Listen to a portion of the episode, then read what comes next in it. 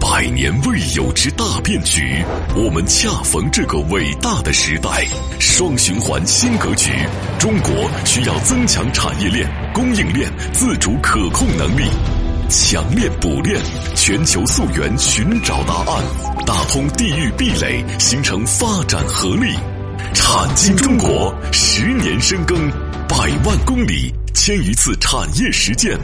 在新时代，我们用更专业、更深入、更具象的产业节目，迎接新格局。星空浩瀚无比，探索永无止境。产经中国，一档永远充满好奇心的中国有声版《经济学人》。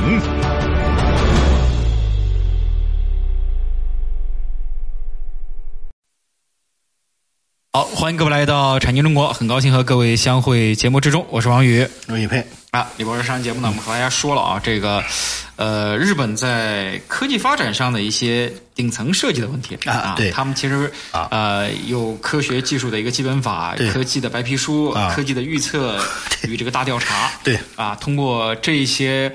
呃，类似于规划的东西，同时类似于这种呃法律条文的东西，把它给规定死了。嗯没错啊，甚至规定了要通过三十年的时间，要产生五十位诺贝尔奖的一个得奖人 数啊，可以说是做活儿还是很精细的啊，怎么几步走 啊，一步一步该做什么？对啊，这些东西其实啊，在科技层面其实还是相对于我们来说是属于先行者，有些东西还可以去借嗯鉴、去呃去了解了解的。 嗯，对。所以呢，呃讲到科学技术基本法啊，我们今天呢再来聊聊，看看呢对我们有什么样的一个借鉴的作用啊。呃，咱们聊日本呢，首先确定一个原则啊，就是这个千万聊日本的时候不能有两个心态。嗯。啊，第一个心态是什么心态呢？说它过气了啊，你聊它就是聊个笑话，这个千万不要这么讲。我经常还是那句话，在亚洲想崛起，日韩啊，包括像新加坡的经验，嗯咱们得学习，都需要借鉴因为你跟他是一个文化圈的，对嗯啊，不能否认他比你先行。如果你抛开这个呢，就是觉得有抵触情绪，说你看他就我四分之一的 GDP 嘛，嗯可是，在当年他很多政策还是值得你借鉴的，对吧？是是啊，这个是我们讲的第一个。第二个呢，就是不要抱着一个就是固定的对他的这个民族的啊一个根深蒂固的这样的一个心态。啊，因为那些事情呢，可能是很多时候我们说抗日战争也好呢，那都是一个就就过往层面的事情。但是在一些其他的领域呢，我们该学习、该借鉴的，呃，还是要去进行借鉴的啊。对，否则呢，也就是你可能学不到里边的一些精髓。嗯嗯。那在这个过程当中呢，应该来讲呢，日本说了，原来是光头不检查，因为效率蛮低的。嗯。为什么效率低呢？东方民族呢都有一个共同的特征，我跟大家说一句话啊，叫做撕不下脸皮。第二，不太习惯用法律的形式做一些让大家觉得不舒适区间的事情。第三个就是他的个性解放也不够，嗯，就是要的人要的不够通透，检查工作的时候又不好意思撕下脸皮。日本是典型的东方国家，这个文不化让人觉得不舒是服的，你就社会性死亡了。嗯嗯，社会性死亡，那他好意思像美国那么跳吗？嗯，我有一个梦，明天我要干到月球上，所以我希望跟各位拜拜，借个什么二十亿美金花花。嗯，日本的创业者不会提这个话。第二个同同理，政府也不好意思跟大机构说这样的话，都是商量着办，因为财阀财阀。你见过日本政府和财阀那样说话吗？日本有创业者吗呃？所以在过程当中呢，有一个最大的问题啊，就是他呢得有一些比较共性的问题去解决。对，所以呢，当时日本呢，他们做了一个文部省啊，也做了一个投票，说用什么东西来解决这个问题呢？特别好笑，最后搞了半天之后说要用一个。呃，怎么说呢？人所共知的一个系统去检查啊，嗯，我们称之为就叫做这个叫做呃，我们我们称之为叫做秋明环啊，嗯，啊、因为大家这个学过呃这个戴明环啊，不好意思啊，就是戴明环，戴明环，呃，这个过程当中为什么要用戴明环来进行这样的一个一个解释呢？因为大家知道这个戴明环其实分成四步是吧？嗯，啊，我们称之为叫做 PDCA 循环嘛，对吧？嗯嗯，P 就是 Plan 计划，对吧、d o 就是执行啊，C 是检查，对吧？最后 A 是处理。其实说白了。就是以后面对科研效率的时候，要用戴明的 PDCA 循环，嗯，来进行这个处理，因为他们认为只有用这样的方式，才能促使日本的科研的效率啊得到一定的这个提升。所以呢，这个东西呢，应该来说呢，啊，说白了就是一句话，就是把各项工作分解成为计划、实施、检查实施效果，成功的纳入标准，不成功的留到下一阶段的循环去解决，他们称之为叫质量管理基本法，哎，嗯，对不对？所以也是企业管理的一个一般规律。但是呢，日本这么高大上的这个计划里，说提提这个要用 PDCA 的方式来进行学呃解决，这么多年一直在提啊。嗯。那我估计可能他们觉得这个也够用了，嗯是吧？也也够也够用了。所以呢，给大家也聊一聊啊这样的一个 PDCA 的这样的一个观点啊，呃，不一定对，但是呢，应该来说呢，针对很多的事务流程的时候啊，啊、它也能够进行管理。借鉴借鉴那我首先问大家，第一个 P 嘛，P 究竟应该是什么呢？计计划划。但是呢，一般来说呢，如果你想做好它呢，可能还得分三部分。嗯，你看很多大的企业啊，天天就是干这些事儿。嗯，对吧？你年年底的时候，你写 P 了吗？ 你写 D 了吗？是吧？哎呀，这你写你讲中文就可以了，是吧？ 没有必要，是吧？啊，比如说 P 这块可能分三个部分。嗯，第一个是我们讲的目标，第二个是这个呃实施计划，第三个是收支预算。因为你离开了收支预算和目标，你光定计划你是空的。对什么叫空计划？那你就是我有个梦，是吧？你 说你有一个梦，你真的是个梦，是吧？所以过程当中你抛开了预算和目标，你不行。第二个 D 就是设计的方案和布局。C 一般来说有四个 C 对吧？啊，第一个 C 可能我们经常叫我们称之为四 C 管理嘛。嗯。第一个就是检查，第二是沟通，对不对？第三个是清理，最后一个是控制。最后 A 有两个 A，一个是执行，对已知的、经过的、总结的结果进行处理；第二个是 A，就是按照目标要求行事、改善和提高。其实加起来一共有多少个点呢？加起来之后大概一共啊有十个到十一个左右的这个节点。这个节点控制清楚以后呢，基本上就对一件事情啊能够产生一个叫做什么呢？相对好把控的啊这样的一种过程。那这里呢我们就不再赘述了。这是什么呢？就日本人当时提出来的啊，要用代名环。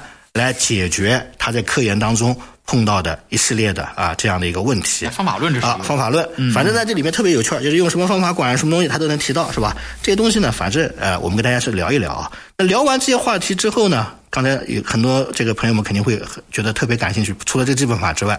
可能还有一个东西叫科学技术预测调查报告，嗯是吧？说你咋个预测嘛，是不是？一块儿，嗯，啊，跟大家聊聊这个话题啊。这个过程当中呢，应该来说呢，一九七一年以来，跟大家说一下啊，日本就开始干这个事儿了啊。有人说可以啊，七一年开始就预测了，是吧？ 是吧？好，呃不是二十年出一份，是五年开展一次预测啊。啊五年开展但是预测的是二十年之后的事儿啊对啊，所以人家讲这个人，人家就把专门的这个机构叫日本科技政策研究所啊。啊，这 NISTEP E 是吧？人家称之为叫日本产业大神机构是吧？嗯，啊，不一定准啊，因为二十年的事儿谁也摸不准是吧？呃，所以呢，日本科技政策研究所专门负责制定五年一次的科技预测调查。啊，这个预测啥呢？就预测科技和社会未来之间的关系。通过这个预测呢，来制定科学技术基本计划。大家明白他们两个的关系了吧？就是通过这个预测，再来反过来看看我们的科学技术基本计划啊制定的对不对。到目前为止，日本一共进行了十一次左右的科技预测的这个调查啊，这是这样一个逻辑。那最新的一次呢，是二零一九年年底的时候啊，日本科技政策研究所呢就发布了第十一次这个叫做呃科学技术调查的这个报告。调查的目标是什么呢？就是二零四零年的日本是吧？嗯啊，大概应该是一个什么样的一个这个目标啊？这个蛮有趣的。那过程当中呢，这样因为时间关系啊，中途到了这个我们的这个呼号时间是吧？ 过会儿之后给大家聊聊，嗯接着聊他们预测的二十年之后啊，日本的产业啊或者是场景大概什么情况啊是个什么样的？嗯，大家肯定很期待，对吧？但嗯是呢，日本人东西不要太期待， 日本人写不出那种天马行空 的这种这种美式的或者是德系的人文关怀，嗯因为他呢能写出一些比较精准的文字，因为他的电影跟他一样，嗯就是大量是平铺直叙啊，和论证较多嗯啊，没有那种叫什么呢，超级发散气吞山河的东西是 吧？不是做跨越式发 展的，做细节的，所对，以但是呢，它更有借鉴意义。对对嗯啊，因为呢，它抛开了很多的文字修饰，然后就讲点对点、就事论事的事儿啊。日本这个是强项啊。嗯嗯嗯，做细节是强项。对这个这么多年，其实大家也是形成这方面的一致共识的。嗯，这个节目中途说一下节目的微信号和节目的上传播出平台。微信号呢，蓝海五八八九八一，蓝色的蓝，大海的海带，中文字的拼音、L 嗯 A N H A I 五八八九八一。节目呢上传喜马拉雅平台和知识星球平台。嗯。大家可以在这两个平台呢搜索“产经中国”，嗯产业的产，经济的经，产经中国啊，下载收听。我是王宇高宇飞，啊，待会儿片花之后，欢迎各位继续来到产经中国，待会儿见。那待会儿见。他们深度参与百个产业规划，每月飞行两万公里实地调研，深度洞悉中国区域产业现状，全球化视野，发现产业发展热点。产经中国以高质量发展为魂，科技创新产业为骨，详实数据为血肉，发掘产业发展内在规律。产经中国与趋势同行。好，评完之后呢，欢迎各位继续来到产经中国，我是王宇。我李佩，啊，刚才说到了啊这个科学预测，预测二十年之后的事儿，呃，这个怎么说呢？呃，尽管是结合当下的这么样的一个科技和社会，其实现在这个科技发展一日千里啊，其实预测二十年之后挺难的，挺真难的的，很难的嗯啊。第二个呢，跟大家再说一下，啊其实我们现在是有这种预测的，嗯但大家的预测通常是美系的，对吧？对因为觉得美国人那种畅想。 那种不着边际要奔放，嗯那种奔放，多好玩！你看你写的是个啥，是吧？下面我们来看看啊，最新一期的日本人的预测里边，预测的是个啥呢？嗯，给大家说一下，呃，叫做“二零四零预测”，嗯绘制的是什么呢？叫做二景目标。嗯，一个叫图景，一个叫前景啊，这词儿发的挺好啊。嗯一个叫科技发展下未来社会的图景，嗯，啊，然后预测了科技发展的市场前景，啊。很多人说，那它落实就是场 景了。你看，就是浙江写的报告，嗯，通常都有九大场景，场景嗯是吧？九大十大啊，然后对江苏写的报告就是三大逻辑十八项计划。嗯嗯嗯广东既没有场景也没有计划，写的都是踏踏实实，政府爱我，嗯对我四区 合一，是吧？所以过程当中，他们的整个的行文逻辑不一样。不一样。对对啊，这文科的、理科的、吃政治饭的，这都不一样对啊。当然不是不是说广东吃政治 饭啊，所以过程中怎么办呢？嗯所以他们也提出了这样的一些前景啊，并且提出了呢很多的未来社会的这个构想。那这些构想，你总得有落到你的具体的领域吧？嗯，啊，日本人给你首先解释了一下，他们认可的领域叫什么呢？四个关键词，大家以后写规划报告可以借鉴一下啊，因为你美系的借鉴太多。嗯对这个宏观政治经济学的呢，用的太广，嗯呃可能领导已经听得耳朵已经那个了。生讲了说今天我写个日系的给你，看看日系的嗯嗯 是吧？第一个叫人文，嗯第二叫包容，嗯第三个叫可持续，第四个叫求知欲。嗯，有哦点像北欧的感觉了。所以呢，郭先生，你记住啊，就这样写完了之后，是不是充满了浓浓的嗯社会发展形态？对而不是富国强兵的产业冷冰冰逻辑，是吧？嗯嗯，是吧？所以呢，过程当中呢，反正以后的这个报告两种写法，嗯一种叫“爱卿可有富国强兵之策”，嗯，你嗯说对吧？你说圣上我有八策是吧？我有十策，还有一种呢，就直接跟他讲，为了人民啊，有人文。包容、可持续是吧？啊，以及这个求求知欲啊，四个关键词，在这个基础上呢，整理出了日本社会五点零的这样的一个状况。日本社会五点零呢，就要从个人到社会的可视化景象，从有形到无形，从个人到社会的可视化景象。啊我理解它就可能就是个场景啊，嗯，并且呢，预测了二零四零年日本可能能够实现的三十七项新技术和服务，这个大家可能比较关心啊。嗯37哪三十七项嗯呢？对吧？是吧？我们下面跟大家聊一聊啊，嗯嗯，这里日本人特别有趣的地方了。它实现的日期里面分下了两行写，一个叫科技实现日期，一个叫社会实现日期。嗯，这个就和我们普通报告不一样对。我们以前是什么呢？不一样嗯都有一个就是表格，不可能有两档日期。嗯，他认为呢，科技实现就是成果出来了，嗯，研发出来了，社会实现就是老百姓用上了。场景落地了。啊，很多人说那中间差几年呢？有的差两年，有的差三年，嗯对吧？有的可能只差一年。特别有趣的是，和互联网有关的，通常推广只要一年，嗯但是和整个城市发展有关的，和能源有关的，和这种所谓的体系有关的，通常时间都放宽到了三到四年。嗯就日本人认为互联网的东西好落地、好推广，嗯，但是和城市和大的发展行政格局相关的，节奏就慢了就节奏就慢了，是吧？有个方方面面比较复杂的。啊，所以在这个过程当中呢，他们讲的第一个场景是什么呢？其实感觉日本东西写的特别的实在啊、嗯，叫手掌大小，手，可以放在口袋里超轻的超级传感器，嗯在飞机上别人也允许你使用，嗯，能够迅速检测判定是否存在病毒的感染。我看完之后我说这不简直太政治经济学了，病毒检测嘛，对吧？就是呃，就是前面加了好多定语。如果放到美国是吧？切，这什么玩意儿？不就相当于是你的眼镜儿和谷歌眼镜的区别是你是钛合金吗？ 是的，因为当年大家知道嘛，这谷歌眼镜出来的时候，索尼不是也想做眼镜嘛？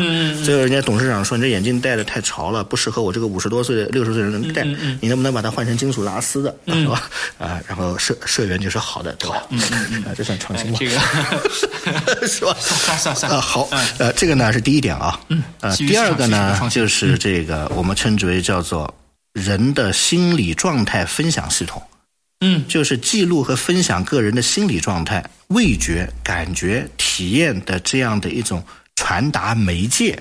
嗯我们称之为叫做人的心理状态和感知传达体系。这个呢比上面那个有趣一点。嗯，这个比较难了。他们认为这到二零三零年一定能实现，并且在二零三三年能在市场上开始有人用。嗯，哎，这个我蛮期待的啊、是吧？这个其实就是元宇宙的通感系统。嗯嗯嗯，还蛮厉害的。啊嗯，第三个呢是什么呢？我们一个聊啊，反正这个时间，因为我觉得聊点呃好玩的是吧啊啊啊？第三个呢叫做用语言表达自己意愿的便携式的绘画装置。这个东西呢，我看完之后，我是觉得他知道不就讲话不就行了吗？不是我，我说他知道我们有讯飞嘛，是吧？嗯 是吧？所以他什么说二零三四年，他才能在社会上进行运现在用已经有了，是吧？中所国以已这经块有呢了，这个这个这个蛮有趣的啊。嗯嗯但是呢，我觉得这前面三点分别都是什么呢？都是跟人有关，对吧？嗯，表达有关，人文、人文，对吧啊，？人文的，嗯啊，然后第四个呢，叫做老年痴呆症的远程治疗和护理的超分布式的医院的系统。不是药，嗯是个系统，是个系。统服务，实现专门针对老年痴呆的。嗯，那这个呢，他们认为二零二六年就能实现，但是到二零三零年全社会都能铺开。呃嗯我看了一下，它这个政策制定相对保是个守。标，它是。呃，相对保守，因相对保为守这个日本人做计划，相对就是他的计划如果不能完成，他可能觉得自己是没有面子的。嗯嗯嗯嗯他就是没有太多的这种犀利的东西在里边。对，然后第五温和点叫做能够实时翻译口译所有语言的系统。我看完之后我想拍桌子，我说你到二零二九年你才有东西在市场上卖。呃还是那句话，那你把科大讯飞放哪去了呢？拿来用就是呃了。 所以呢，很多这个网友啊，看完之后都有个评价，因为这两天我也跟他们在在在聊天啊，嗯啊、因为我们这个节目呢，其实现在跟以前也不太一样，啊、我们经常讲，我们现在有这个节目有头啖汤体系嗯啊，因为我们现在做这个节目的时候，首先要跟别人分享啊，这个节目能不能做嗯啊？他们跟我们说是说这个玩意儿呢，可能是这样的，就是我们现在可能还有一些翻译不是很灵光，嗯，啊，不是特别的这个这个精准，对吧？但日本人认为，到时候能实施翻译口译语言的系统。就要到二零二九年才能上市，可能小型化呃，这个过程当中呢便携，化嗯呃，我不知道它是个什么东西，但是呢，从这一点来看，我们国家其实在科技创新的领域里边啊，很多已经蛮超前的了，是是是对吧？所以呢，他认为啊，到二零二九年啊才能实现，是吧？所以我们一嗯条条给大家过一过，因为我们大家心中也有杆秤啊，就是我们这个中华 的这个科技创新现在到一个什么样的水准可能还是有区别嗯啊，是吧？所以这个呢，我们讲了前五条啊，那过会儿呢，这个我们说这个下期节目下下当中下期节目来再跟大家聊继，续为什么呢？看聊聊我们的东邻日三十七个本呢啊，他更关心的是什么事儿，对是吧对？对好对，好。不过他他们关心的事儿也都是比较容易市场化的事儿，因为这些东西呢，可能投入市场更好卖一些。嗯，啊，就是其实日本也是一个喜欢买买买卖卖卖的民族嘛。嗯。好，节目最后说一下节目的微信号和节目的上传播出平台。微信号呢，蓝海五八八九八一，蓝色的蓝，大海的海的中文字的拼音 L A N H A I 五八八九八一。节目呢上传喜马拉雅平台和知识星球平台，大家可以在这两个平台呢搜索“产经中国”，产业的产，经济的经，产经中国下载收听。我是王宇，我是李佩，感谢各位收听，再见。再见。